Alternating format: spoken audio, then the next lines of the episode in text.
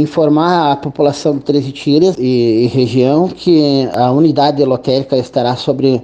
uma nova permissão, né, um novo permissionário, e estará fechada no dia 25, 26 e 27, quinta, sexta e sábado, reabrindo no, a partir do dia 29 em novo horário, das 8h30 da manhã às 18h30 da tarde, sem fechar ao meio-dia.